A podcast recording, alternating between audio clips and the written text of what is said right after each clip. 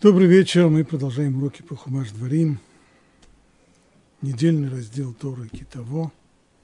И тема наша сегодня – это 28 глава книги Дворим. Завершающая тема недельного раздела. Тема ее необычная, особая.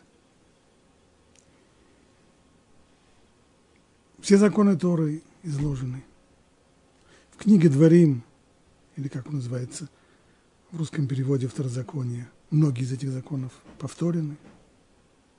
Вслед за этим Тора рассказала о заключении союза между Всевышним и еврейским народом, добавочного союза после того, который был заключен у горы Синай, и теперь еще один союз, завет на старом русском языке, смысл которого – обязательства, которые берут на себя две стороны, и санкции этого союза. Что будет, если еврейский народ исполнит свою роль в этом союзе, то есть исполнение законов Торы, их реализация в жизни не только отдельно взятого человека, но и всего общества – в стране, которую нужно будет завоевать, и что будет, если еврейский народ нарушит завет и не исполнит законов Торы. И вот с самого начала, 28 глава, говорит, и будет, если ты послушаешься голоса твоего Бога, чтобы строго исполнять все его заповеди, которые я заповедую тебе сегодня, то поставит тебя Бог выше всех народов земли, и сбудутся на тебе все эти благословения. Благословен ты в городе, благословен ты в поле, благословен плод твоего чрева и плод твоей земли, плод твоего скота, плод твоих быков. Праха, благословение. И будет, если ты не послушаешься голоса твоего Бога, чтобы строго исполнять его заповеди и установления, которые я заповедую тебе сегодня, то сбудутся на тебе все эти проклятия и постигнут тебя. Проклятый в городе, проклятый в поле. Проклята твоя корзина и твоя квашня, проклят плод твоего чрева и плод твоей земли. Проклятие, проклятие, угрозы. Говорили мы на прошлом уроке о том, что вот такого содержания текст с предупреждениями и проклятиями содержится в Торе в двух местах. В конце книги Ваикра и в конце книги Дворим. Вот в этой нашей главе, в 28 главе книги Дворим. Между ними есть очень серьезные различия, хотя тема вроде та же самая. Предупреждение, предостережение, но они совершенно разные.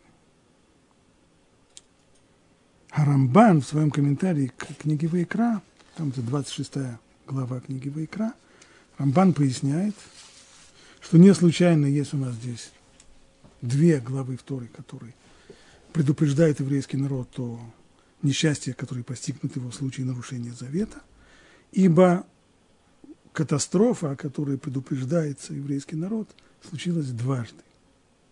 Первый раз это было две с половиной тысячи лет назад, когда вавилоняне разрушили взяли штурмом Иерусалим и разрушили первый храм. Вслед за этим последовало изгнание, вавилонское изгнание. Оно было краткосрочным, всего лишь 70 лет. Значительная часть еврейского народа затем уже под властью персов возвращается в Израиль, строит новую жизнь, в какой-то момент добивает, добивается даже независимости, и затем попадает под власть римлян, что в конечном итоге приводит и к восстанию против римлян, снова сожжению Иерусалима, разрушению на этот раз второго храма, и вслед за этим снова изгнание, диаспора, изгнание, которое продолжается, по сути дела, по сей день. Так вот, поясняет Рамбан предупреждения, которые содержатся в книге Вайкра, 26 глава книги Вайкра, они касаются первого храма, разрушения первого храма и вавилонского изгнания.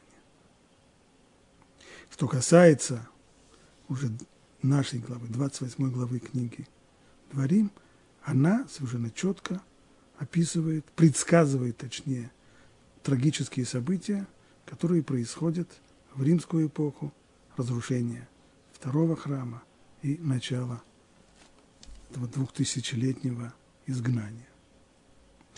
И нужно заметить, что если по поводу книги Вейкра некоторые комментаторы спорят с Рамбаном и говорят, что в тех предостережениях, которые записаны в книге Вейкра, мы находим не только предостережения, которые касаются разрушения первого храма, но и те, которые касаются разрушения второго храма и дальнейшего изгнания, то по поводу книги Дворим здесь полное согласие. Безусловно, если мы внимательно читаем этот текст, тому, кто хорошо знаком с еврейской историей эпохи римского владычества, очень трудно не увидеть параллелей. И начали мы на прошлом уроке уже демонстрировали конкретные эти параллели. Очень коротко только посмотрим, чуть-чуть повторим. Тора говорит, обрати тебя в Бог в бегство перед твоими врагами, одним путем ты выступишь против Него, и семью путями побежишь от Него, так что станешь ужасом для всех царств земли, и будет труп твой пищей всем птицам небесным – и земным животным, и никто не будет их отпугивать. Поразит Бог тебя сумасшествием и слепотой и растерянностью, и ощупью ходить будешь в полдень, как ходит ощупью слепой во мраке, и ни в чем не преуспеешь. Вот слепота, политическая близорукость, а иногда и политическая слепота, она привела к очень печальным последствиям, а именно – было это в ту пору, когда еврейский народ уже достиг независимости. Было самостоятельное царство Иудея, которое добилось независимости от греческой селевкидской державы. Но внутри дела шли совсем э, не лучшим образом. В частности, после смерти царя Александра Ина и его жены Шлом Цион, или Соломея, как ее называли по-гречески. Два принца-наследника не сумели поделить между собой престол.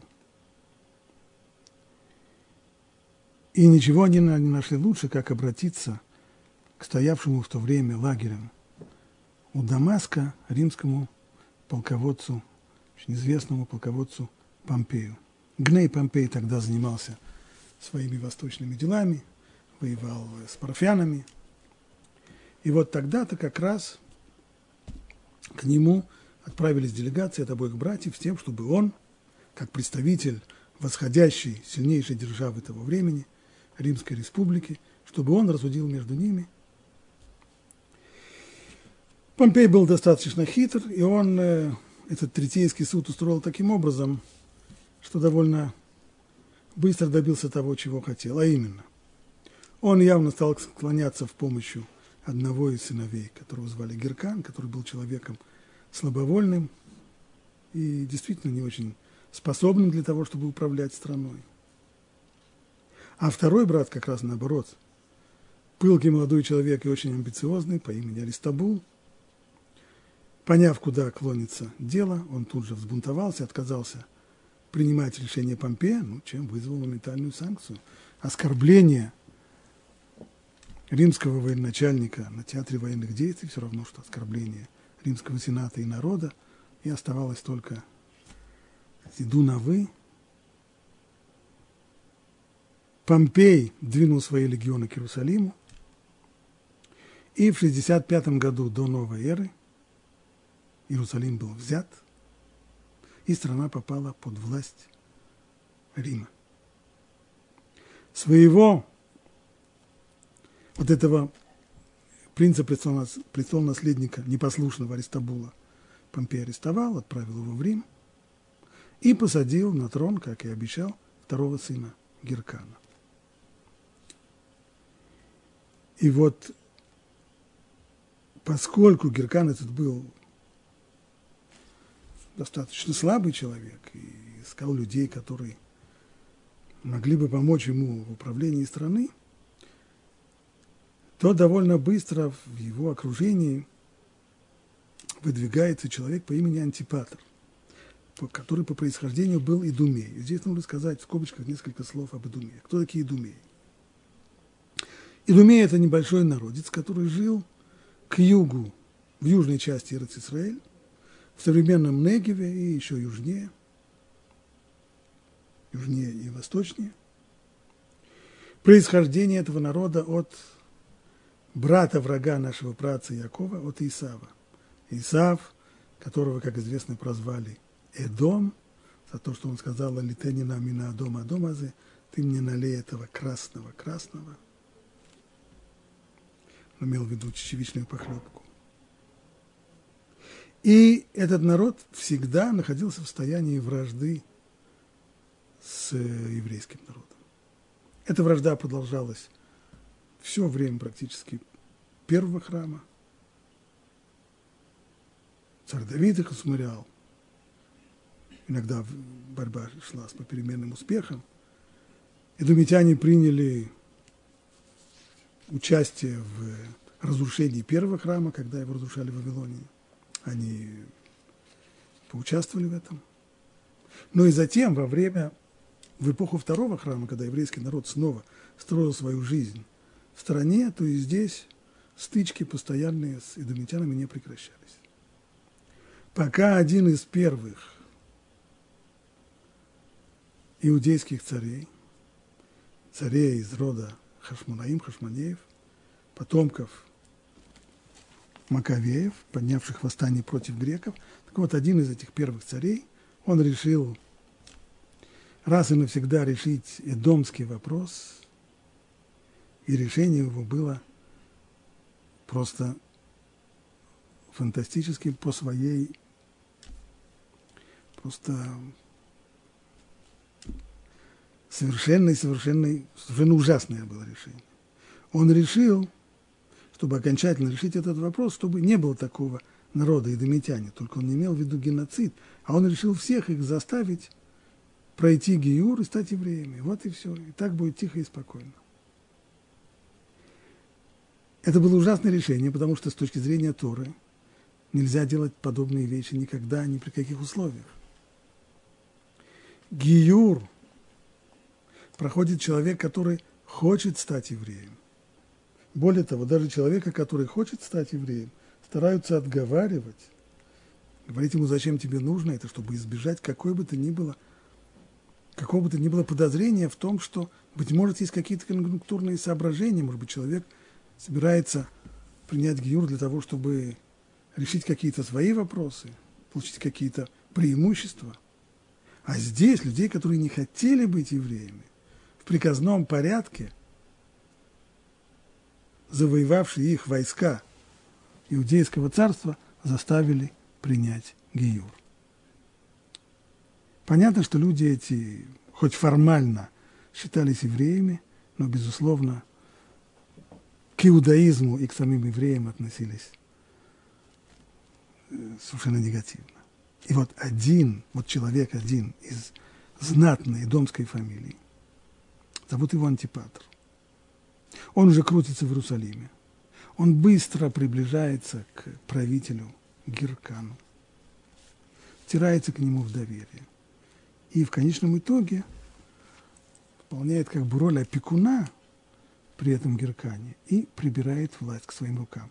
Он такой серый кардинал, который за спиной царя первосвященника Геркана управляет всей страной. В дальнейшем его положение еще больше усилилось, а в это время на в мировой истории происходят очень бурные события. Борьба после того, как триумвират Краса Цезаря и Помпея разбился, начинается борьба Цезаря с Помпеем, и Антипатр здесь правильно рассудив ситуацию, сделал верный ход и оказал Цезарю большую услугу. Цезарь, будучи благодарным, его возвысил и дал ему еще большую силу и власть. Так вот этот самый человек, Антипатр, начинает прокладывать дорогу наверх своему сыну. Есть у него сын, молодой, амбициозный очень человек, которого зовут римляне назвали его Ородес, а в русском переводе он получил печально известное имя Ирод, будущий царь Ирод. Он сначала стяжал себе известность, потом получил влияние, потом деньги и, наконец, получает власть. Его назначают сначала наместником в одной части страны, затем все дальше и дальше. Тем временем снова на мировой арене происходят очень бурные события. На этот раз борьба уже идет в несколько энное количество лет спустя между Октавианом и Антонием. Цезаря уже нет в живых. Здесь Ирод делает сначала неверную ставку, он ставит на Антония, однако потом, после победы Октавиана под акцией, он является к нему с повинной и говорит ему, да, я не скрываю, я был верным другом Антонию, и таким же верным другом, которым я был Антонию, я готов быть тебе. Сыграл в банк и выиграл. Октавиан его приблизил, дал ему и силу, и власть, и в конечном итоге Ирод назначается римлянами царем Иудеи. Случилась совершенно страшная, страшная вещь. На Иерусалимский трон взошел человек, который прошел фиктивный гиюр, Идумей, потомок Исава, который ненавидит евреев, реальных евреев, иудаизм. И он становится царем в Иерусалиме. А вот что об этом говорила Тора еще за полторы тысячи лет до того, как эти события произошли. 28 глава, 43 стих. «Пришелец, который в твоей среде, возвысится над тобой выше и выше, а ты будешь отпускаться ниже и ниже. Он будет давать тебе взаймы, а ты не будешь давать ему взаймы. Он будет головой, а ты будешь хвостом. И сбудутся на тебе все эти проклятия, и будут преследовать тебя и настигнут тебя, пока ты не будешь истреблен за то, что не исполнял волю своего Бога и не соблюдал его заповеди и установления, которые он заповедал тебе. За то, что ты не служил своему Богу с радостью и желанием сердца, когда было у тебя изобилие во всем, будешь ты служить своему врагу, которого Бог нашлет на тебя в голоде и в жажде, и в лишении всего – и он наложит железные иго на твою шею, пока не уничтожит тебя. Ирод был страшным правителем. Он очень жестоко эксплуатировал население своей страны, применяя террор. И как многие правители такого сорта, он террор у него был планомерный, уничтожал слой за слоем слои населения. В конечном итоге добрался и до своей семьи. А это было совсем непросто, ведь для того, чтобы придать легитимности своему царству, он женился на принцессе из рода Хашманеев. Теперь он вроде как принадлежал к царскому роду. И вот после того, как он женился на этой принцессе, то все остальные члены семьи Хашманеев стали умирать при невыясненных обстоятельствах.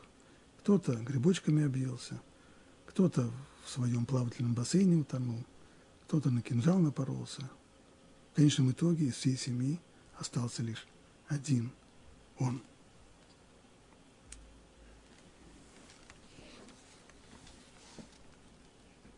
Несмотря на его жесточайшее правление, сопротивления ему почти не было, потому что он железной рукой подавлял любую попытку сопротивления, об этом даже не было разговора. Но вот когда в конечном итоге он умер, кстати, лишь два слова о том, как он собрался умирать, когда он понял, что дни его сочтены, а к тому времени он уже перерезал и часть своей собственной семьи, в том числе своих собственных детей казнил, то понимая, что когда он умрет, люди будут ликовать, он решил немножко омрачить им этот праздник и приказал собрать на стадионе самых влиятельных и уважаемых людей страны и своим гвардейцам приказал, как только они получат известие о его смерти, перебить всех этих людей. Но придворные Ирода, понимая, чем все это закончится, после того, как он умер, не передали этот приказ. И в конечном итоге люди не погибли.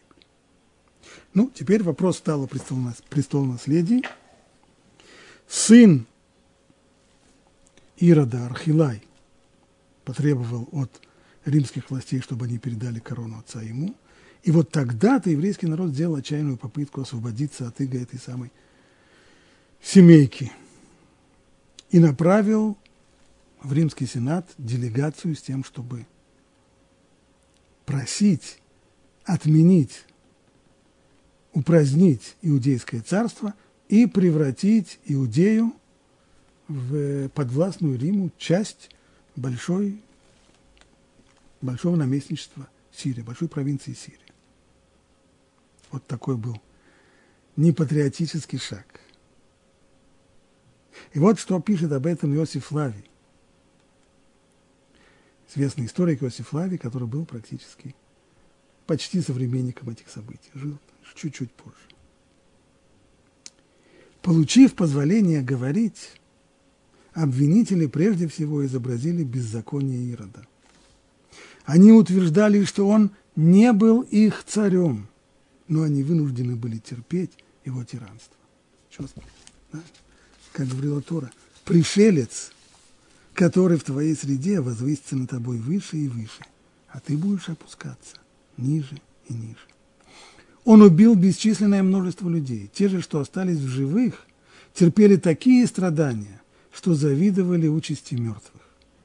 Он мучил не только отдельных людей, но и целые города. Иностранные города он украшал, а свои собственные разорял. Чужие народы он одарял кровью иудеев. Кстати, это любопытно. Ирод, как и многие тоталитарные правители, и в дальнейшем страдал манией, помимо паранойи, которая у него была, он еще страдал манией к монументальному строительству обожал монументальное строительство. И во многих городах, в основном эллинских, стран, окружавших Иудею, он на свои собственные деньги, он дарил им колоссальные строения храмов, языческих, конечно, капищ, стадионов и других. Причем, очевидно, работали у него более-менее те же архитекторы, тот же цех. Они достаточно напоминают друг друга, поэтому сегодня историки, археологи – сравнивают эти самые э, строения, то, что осталось от его строений.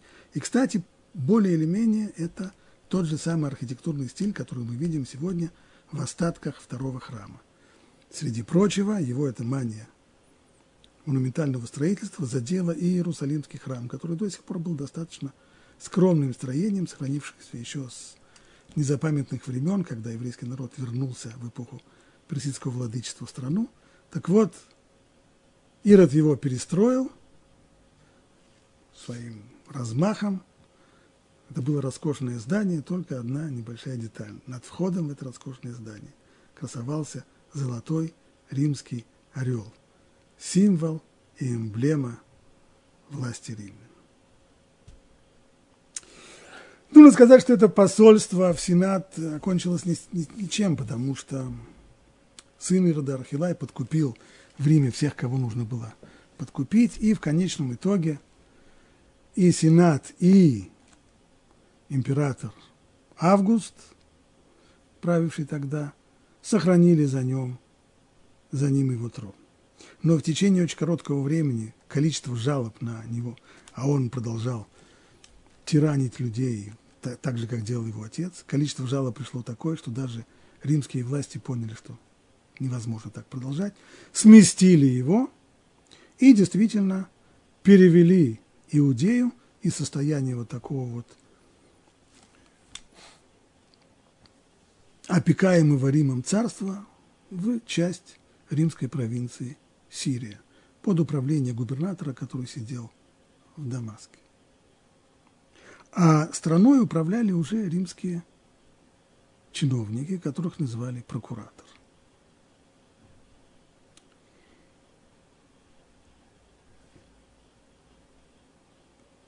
Римляне, как известно, были большими специалистами в науке управления. Среди прочего, они установили порядок, по которому чиновники не должны много лет сидеть ни одной и той же должности, чтобы не приклеиваться к стульям, и меняли их. Что касается прокураторов Иудеи, они хорошо понимали, что должность, такая, которую они получили, дается им в жизни, быть может, всего лишь раз – и нужно ее использовать, чтобы потом не было мучительно больно за упущенную возможность. И они старались грабить страну как только могли.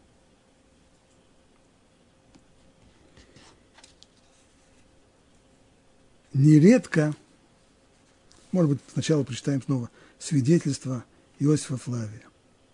Он говорит здесь о, в основном в этом отрывке, об одном из прокураторов – которого звали Гесий Флор. Он был уже назначен императором Нероном после Октавиана, после августа.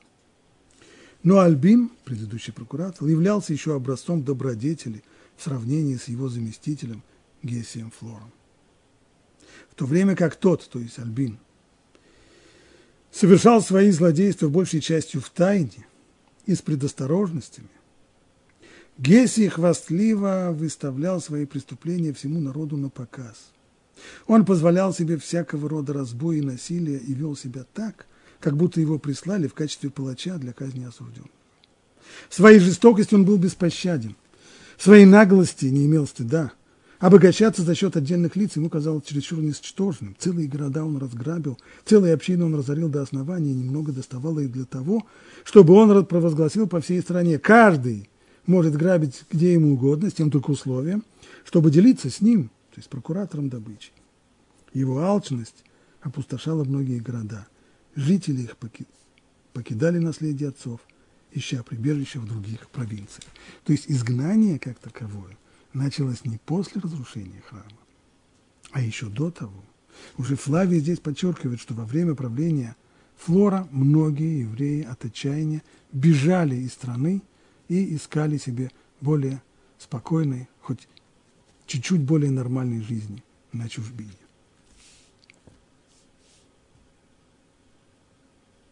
Именно так предвидела эта Тора.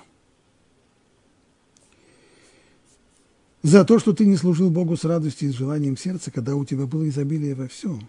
Будешь ты служить своему врагу, которого Бог нашлет тебе в голоде и в жажде и в ноготе полное ограбление.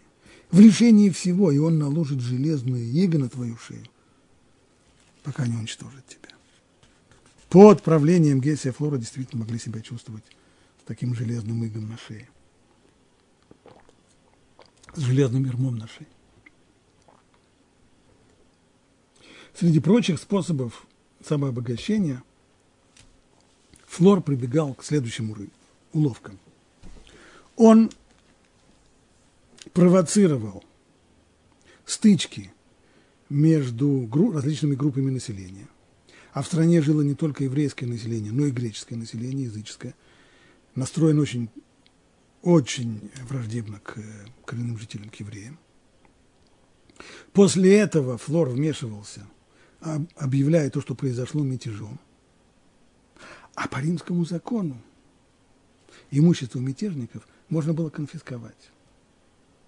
Правда, может быть, какие-нибудь праведники на государственной службе думали, что конфисковать его следует в пользу государственной казны, но Флор пользовался возможным возможностью для того, чтобы конфисковать имущество бунтовщиков в свою пользу. Вот эти его постоянные провокации и постоянное ограбление довели все дело до взрывоопасной ситуации. Народ больше терпеть не мог. Ситуация в стране была похожа на пороховую бочку, когда достаточно только одной спички, чтобы она взорвалась. Началось, начались первые попытки сопротивления властям. Первые террористические акты. На террор отдельных людей власти ответили своим террором. Террор против террора, террор против террора против террора. Ну и довольно обычная в такой ситуации картина. той искрой, которая привела к взрыву, были события в Кейсарии, когда очередная стычка между греческим и еврейским населением привела к тому, что прокуратор Гесси Флор объявил евреев виноватым в этом, в том, что они пытались с оружием в руках защищаться от напавших на них греков, Гесси Флор увидел мятеж, обвинил их и решил наложить наказание здесь не только на отдельных на, защи, на зачинщиков сопротивления в Кесарии, но и на всю страну. Во главе вооруженного отряда он явился в Иерусалим и потребовал выплатить ему солидный очень штраф из казны Иерусалимского храма. Но вот здесь он просчитался. Здесь он перешел границу, которую приходить ему не следовало. Этого народ уже не стерпел. Началось сопротивление. Солдат Флора забросали камнями – и прославленные римские легионеры, понимая, что на этот раз они имеют дело с десятками тысяч разъяренных людей, ретировались поспешно, а Гесси Флор направил срочную депешу властям о том, что провинция Иудея взбунтовалась. Вот теперь уже решения принимаются на самом высоком уровне. В дело входит и наместник Сирии Цестий Гал, и император Нерон в Риме. Гал посылает сирийские легионы для того, чтобы обуздать жителей Иерусалима и всей Иудеи, но они были отбиты. Начинается настоящее, настоящее восстание, которое очень красочно описано в книге современника и участника этого восстания Иосифа Флавия. Он не просто был участником этих событий, в конечном итоге, понимая, что рано или поздно римляне пошлют карательные войска, повстанцы стараются укрепить страну, и Иосиф Флавий получает пост командующего Северным военным округом, командующего Галилеей. Вот как об этом говорит Тора. 49 стих. «Подымет Бог на тебя народ издалека» от края земли. Как орел налетит народ, языка которого ты не поймешь. Народ наглый, который не уважит старца и юноши не пощадит. И пожрет он плод твоего скота и плод твоей земли, пока не будешь ты уничтожен, ибо не оставит он тебе ни хлеба, ни вина, ни оливкового масла, ни приплода твоих коров, ни приплода твоих овец, пока не погубит тебя. И будет теснить тебя во всех твоих воротах, пока не падут твои стены – высокие и крепкие, на которые ты надеешься, по всей твоей земле.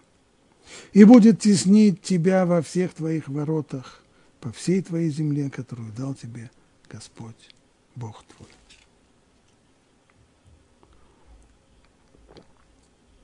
На первый взгляд, пророчество это неуточненное. Не говорится кто этот народ, который придет издалека от края земли? И на основании чего я связываю эти события, я связываю то, что сказано здесь в истории, с событием времен восстания против римлян. Ну вот посмотрим некоторые детали. Действительно, император Нерон – посылает легионы, римские легионы для подавления восстания и назначает их командиром одного из наиболее серьезных своих полководцев, Веспасиана Флавия. Веспасиану передаются легионы, которые до этого момента квартируются в Испании. Испания была тогда, безусловно, краем земли. Америка была не открыта западный край населенного тогда мира, это и была Испания. Сказано здесь, подымет Бог на тебя народ издалека, от края земли. Ко всем остальным народам, воевавшим с э, иудеями и, завоевавшим страну, это не может относиться, потому что ни вавилоняне, ни другие захватчики не были с края земли. Они в конечном итоге были почти соседями. И даже греки, которые пришли которые не были, в общем-то, соседями, но они вовсе не, не пришли от края земли. Они-то как раз были в самом центре тогда населенного мира, в э, центре Средиземноморья. А вот римские легионы из Испании, они пришли из края земли. Дальше есть некоторое описание этого народа. Как орел налетит народ, языка которого ты не поймешь. Почему именно как орел? Хотя обычно нападающих сравнивают не с орлами, сравнивают с э, хищными зверями. А если вспомним историю, ну, давайте просто почитаем Иосифа Флавия. Иосиф Флавий описывает с нескрываемым восхищением порядки, которые существуют в римской армии, в, том числе вот конкретную жизнь римского легиона на марше, на, на стоянке в лагере. И вот он, когда описывает легион на марше, пишет так, что впереди каждого легиона идет знаменосец, и что же он несет? Он несет знак орла. Как царь птиц и сильнейшая из них, орел служит римлянам эмблемой господства и провозвестником победы над врагом. Каждый легион имел своего особого орла, которого нес знаменосец перед легионом. Как орел налетит народ, языка которого ты не поймешь. И снова, и вавилоняне, и многие другие враги еврейского народа говорили на языках понятным евреям. И вавилоняне вообще говорили на арамейском языке. Язык очень, очень близкий к еврейскому. Греческий язык тоже был хорошо известен.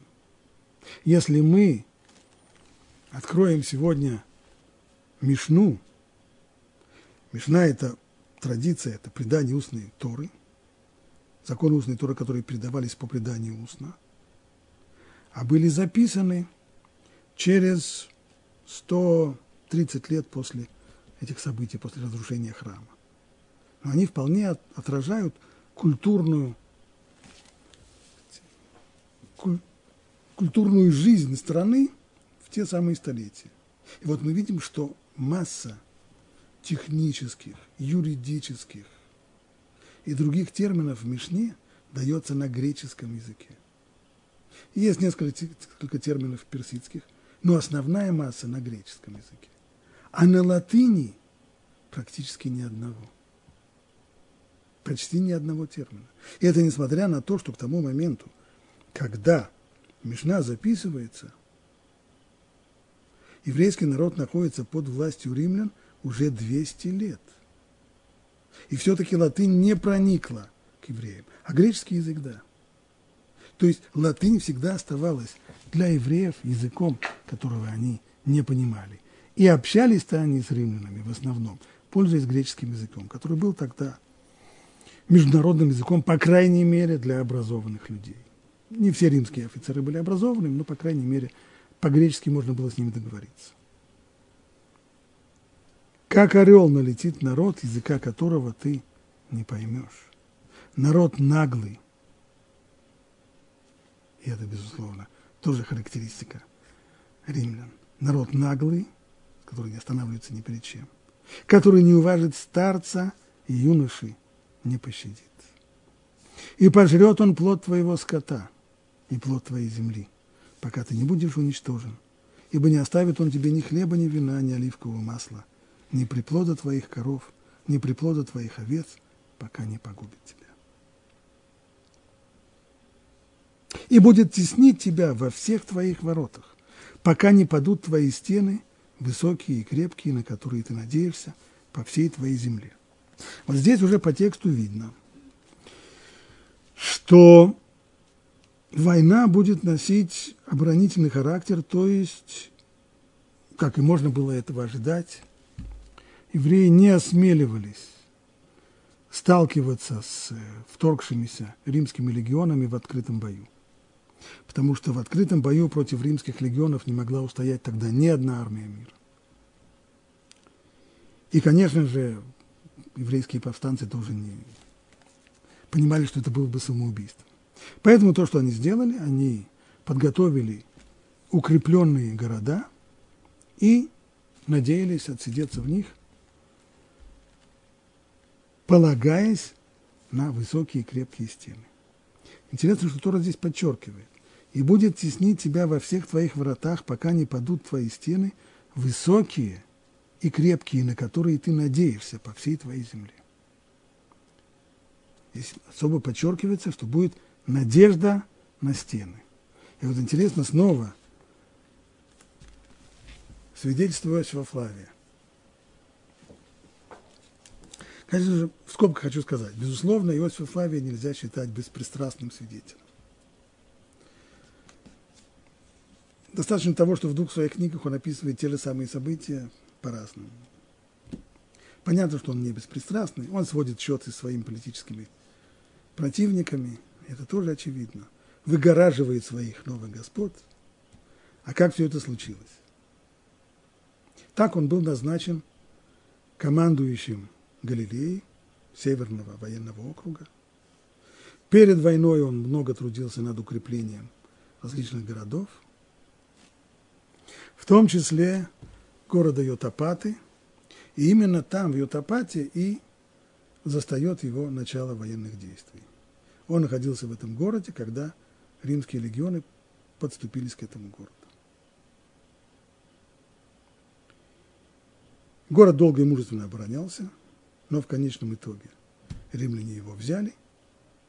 Многие из защитников покончили жизнь самоубийством, а Иосиф, главнокомандующий, сдался в плен римлянам. И в дальнейшем ему удается наладить такие отношения с римским военачальником Веспасианом, что тот превращает его в своего собственного раба, а потом и вольноотпущенника.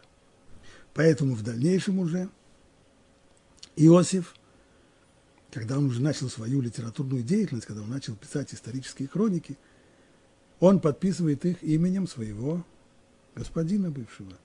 Называется он отныне Иосиф Флавий по имени генерала, военачальника Веспасиана Флавия.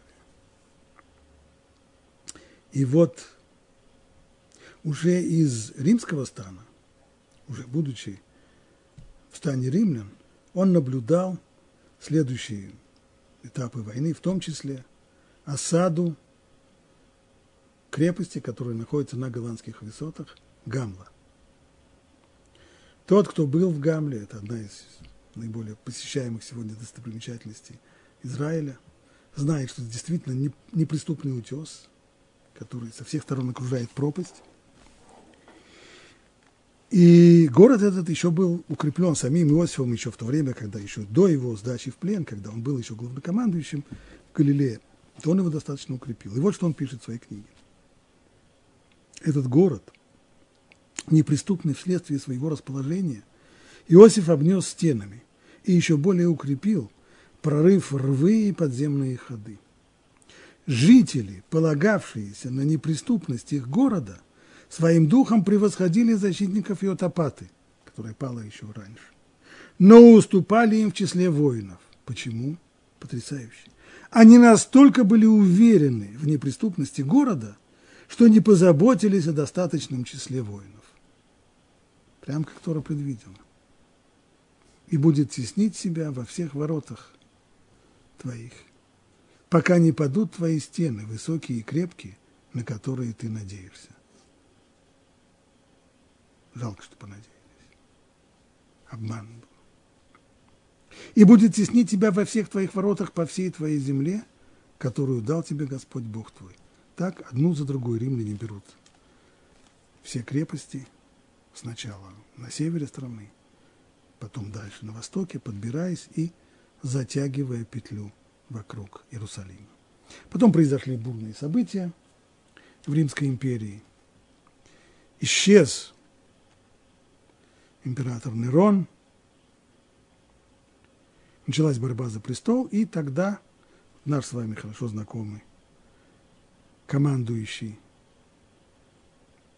испанскими легионами в Иудее, к которому присоединились еще египетские легионы – Веспасиан объявляет себя императором и добивается верховной власти в Риме. А на усмирение Иерусалима он уже посылает своего сына по имени Тит. Тит Флавий. При нем находится и Иосиф Флавий, свидетель всех этих страшных событий. Начинается осада города.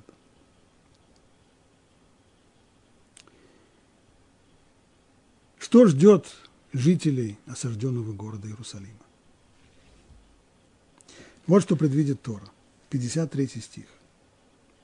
«И будешь ты есть плод своего чрева, плоть своих сыновей и своих дочерей, которых дал тебе Бог в осаде и в угнетении, в которое повергнет тебя твой враг.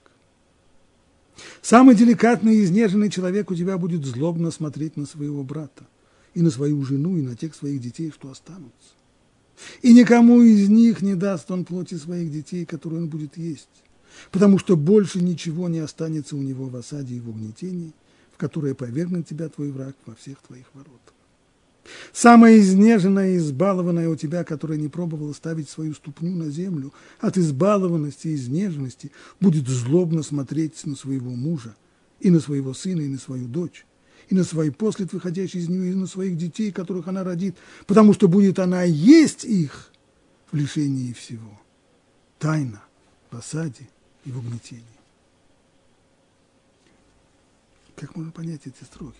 Я представляю себе, как люди после получения Торы, как изучали эту главу, что они могли думать, что здесь имеется в виду. Можно ли это понимать в прямом смысле? Что еврейская мать будет есть мясо собственного ребенка? Еврейская мать тоже называется Аида мамы. Это та самая мать, которую может хватить инфаркт от того, что ребенок вышел вечером без свитера, хотя дело происходит в июле. И эта самая еврейская мать, которая все отдаст за своего ребенка, она его съест? Начало еще можно понять.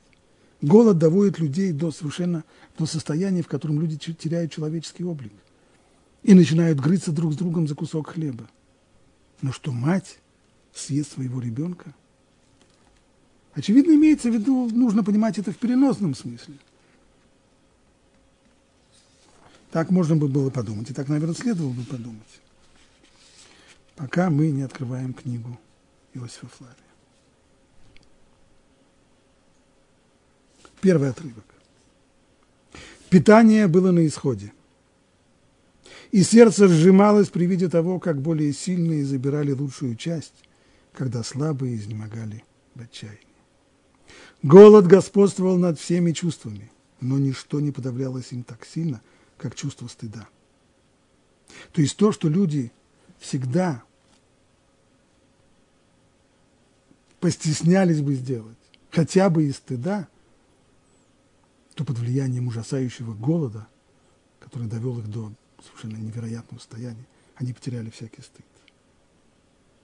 Все, что при обыкновенных условиях считалось достойным уважения, оставлялось без внимания. Жены вырывали пищу у своих мужей, дети у своих родителей, что было хуже всего матери у своих бессловесных детей. Кстати, секундочку прерву здесь с Флавием. Как получился такой голод? Тоже не случайно. На самом деле иерусалимские богачи заготовили огромные, совершенно огромные запасы пищи, которых хватило бы на много-много лет осады. Но дело в том, что в лагере осажденных вспыхнула кровавая борьба партий за власть и за главенство. Кто будет вождем восставших? Как минимум три партии боролись за власть, и вот в этой междуусобной борьбе друг с другом они сожгли все запасы продовольствия. И сами защитники, весь город был обречен на жуткий жуткий голод. И вот дальше пишет Флавий, это в шестой книге, в третьей главе. Я намерен сообщить такой факт, подобно которому не было никогда ни у эллинов, ни у варваров. И даже у совсем у варварских народов. Едва ли даже поверят моему страшному рассказу, не имея я бесчисленных свидетелей, и между моими современниками – я с большей охотой умолчал бы об этом печальном факте, чтобы не прослыть перед потомством рассказчиком небылиц. То есть, если бы не свидетели, если бы у него не было множества свидетельств тому, что это событие реально произошло, Флавий не, не вставил бы этот, это описание, этот кусок в свою книгу. И вот что он пишет. Женщина из Иордана по имени Мирьям, то есть она жила в Заиордании, в восточной, на восточном берегу реки Иордан, дочь Лазара из деревни Бейт-Изов, славившаяся своим происхождением и богатством, бежала оттуда, в числе прочих, в Иерусалим.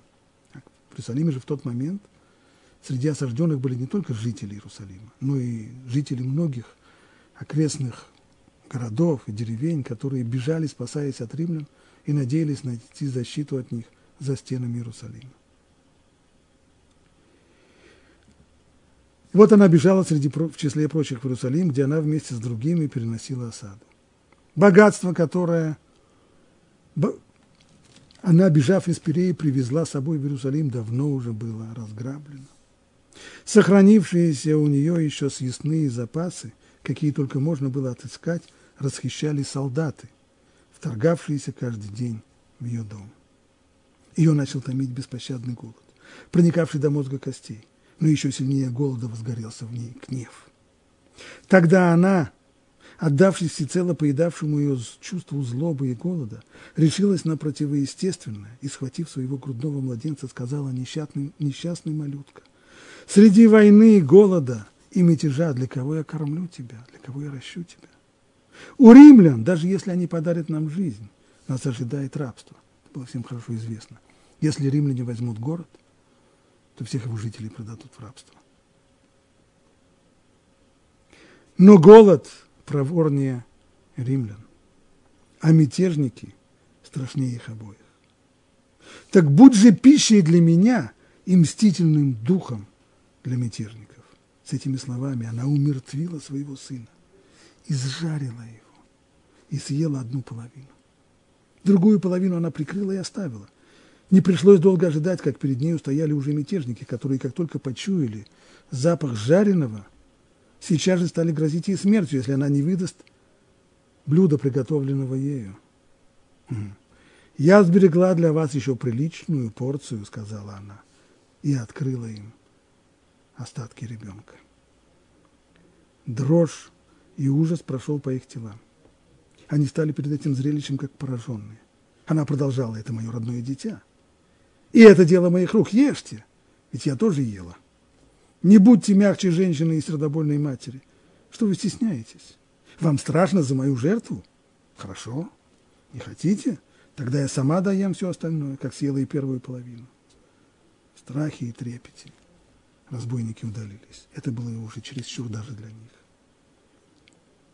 И этот обед они предоставили матери.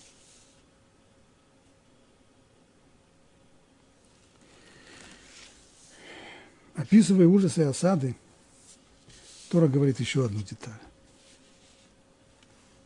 Это сказано выше, в 26 стихе. «И будет труп твой твоей пищей всем птицам небесным и земным животным, и никто не будет их отпугивать». Тоже в это пророчество очень трудно поверить, ведь евреи относятся с большой трепет, с большим, очень трепетно относятся к вопросу погребения мертвых.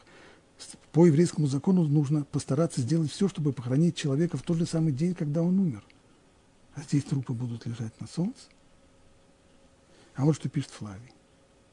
Он описывает ситуацию, когда многие из жителей Иерусалима, поняв, что им, с одной стороны, поняв, что им грозит голодная смерть в городе, а с другой, видя желание восставших драться до конца и их нежелание сдать город римлянам, что дало бы людям шанс на спасение. Люди стали бежать из города.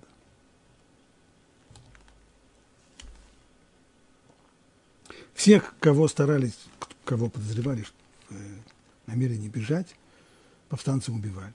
Правда, тех, кому удавалось бежать, тоже убивали иногда римские солдаты, надеясь поживиться награбленным, иногда другие. И вот что пишет дальше Флавий. На больших дорогах громоздились повсюду кучи трупов. Поэтому многие из тех, кто осмелился бежать, возвращались в город, предпочитая умереть там, так как надежда на погребение делала смерть в родном городе менее ужасной. Но зелоты, то есть ревнители, повстанцы, были так бесчеловечны, что одинаково лишали погребения, как убитых на дорогах, так и замученных в городе. Словно заключили они союз против закона природы и законов их отцов, призовокупив к преступлениям против людей преступления против Бога. Оставляли тела мертвых и оставляли тела мертвых гнить на солнце. Тому, кто хранил родственника, грозила смерть от руки мятежников. Тот, кто оказывал последнюю милость ближнему, вскоре сам нуждался в погребении. Так рисует Тора жуткую осаду до самого ее конца, до взятия Иерусалима и разрушения храма. Все детали очень точно прорисованы. Совпадение иногда бывает здесь в мельчайших совершенно деталях. И только стоит читать эти строки помнить, что эти строки были записаны за полторы тысячи лет до тех событий, которые они совершились. О об окончании этой главы, о том, как предвидит Тора, что ждет еврейский народ после взятия Иерусалима и разрушения храма. Об этом мы уже поговорим на следующем уроке.